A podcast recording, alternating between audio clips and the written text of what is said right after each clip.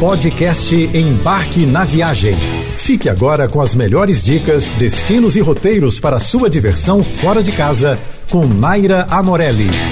Imagine uma cidade pequena, mas tão cheia de lugares incríveis para visitar que você logo pensa: nossa, será que vai dar tempo de conhecer tudo? Pois assim é Aveiro, a cidade escolhida para iniciarmos essa semana com mais dicas para te ajudar a montar um roteiro de viagem por Portugal que vai muito além de Lisboa e Porto. Se você é apaixonado por Arte Nouveau, por lá você vai se deparar com construções belíssimas e carregadas de cunho histórico. Uma delas é a antiga estação ferroviária de Aveiro, que chama a atenção de quem chega. Os belíssimos azulejos que cobrem a fachada da estação reproduzem o cotidiano português de outros tempos, mas você também vai encontrar casas com fachadas decoradas pelos tradicionais azulejos portugueses em vários lugares. A Vieira é conhecida como Veneza Portuguesa por ser cortada por um conjunto de canais, as famosas rias, onde circulam os moliceiros, barquinhos típicos e coloridos da região. O melhor horário para fazer um passeio de moliceiro é no final da tarde,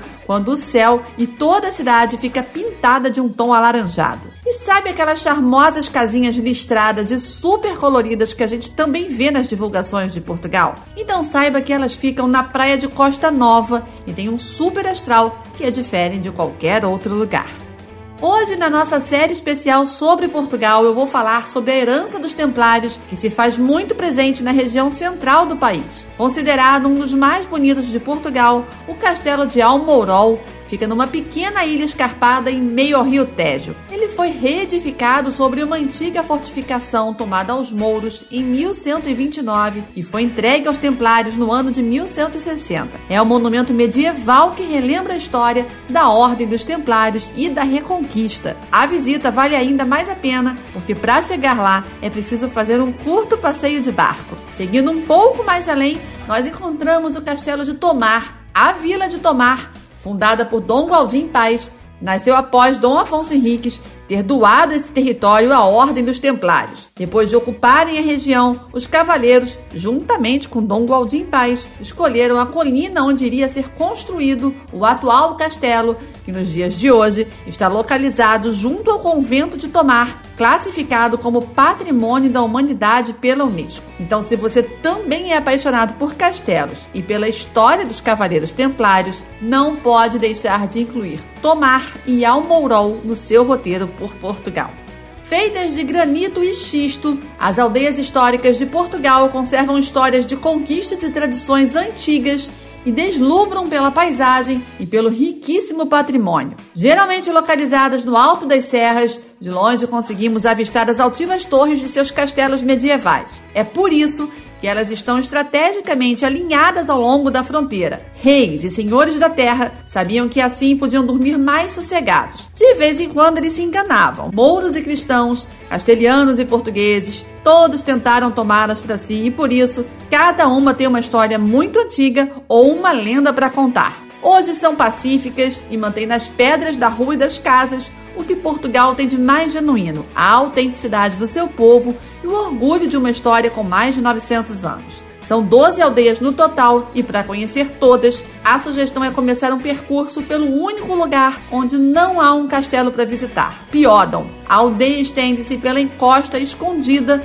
nos confins da Serra do Açor e talvez por isso não tenha sido necessário fortificá-la. Aqui a visita é todinha feita a pé. Não tem outra forma de percorrer essas ruas estreitas que serpenteiam entre as casas de xisto. O centro de Portugal é uma região especialmente encantadora e um roteiro por Belmonte, uma aldeia histórica, daquelas que parecem ter saído dos nossos sonhos, se destaca especialmente pela preservação da atmosfera medieval e por ser a terra onde nasceu Pedro Álvares Cabral, navegador português que ganhou o título de descobridor do Brasil em 1500. A aldeia histórica fica no distrito de Castelo Branco, ao pé da Serra da Estrela, e o Castelo de Belmonte confere um charme e imponência todo especial. Esse monumento sofreu diversas alterações arquitetônicas, além de ter tido várias funcionalidades ao longo dos tempos. Belmonte possui uma forte presença judaica e destaca-se por ter sido um território de permanência da cultura e da tradição hebraicas desde o início do século XVI até os dias de hoje. Lá encontramos o belíssimo Museu Judaico de Belmonte, que retrata a história dos judeus do país, a sua integração na sociedade portuguesa e a sua valiosa contribuição cultural na arte, literatura e no comércio. Visite também o Museu dos Descobrimentos para voltar 500 anos na história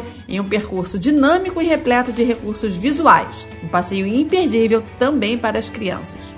Muito famosa por ser a cidade dos universitários por conta da mais antiga e uma das mais belas universidades de Portugal, Coimbra é uma cidade vibrante, alegre e contrastando com suas construções históricas, anteriores até mesmo ao nascimento do país, é uma cidade muito jovem. Você sabia que Coimbra foi capital do Reino de Portugal? Alguns dos monumentos mais importantes da cidade, como a Sé Velha e as igrejas de São Tiago, São Salvador e Santa Cruz, representaram a autoridade religiosa religiosa e das várias ordens que por lá se estabeleceram.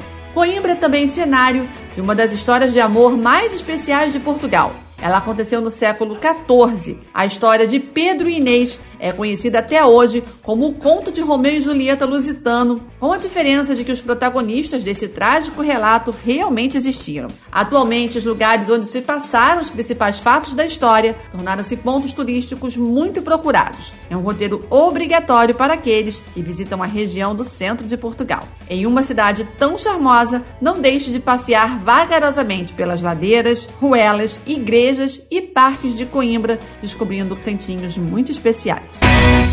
Você ouviu o podcast Embarque na Viagem.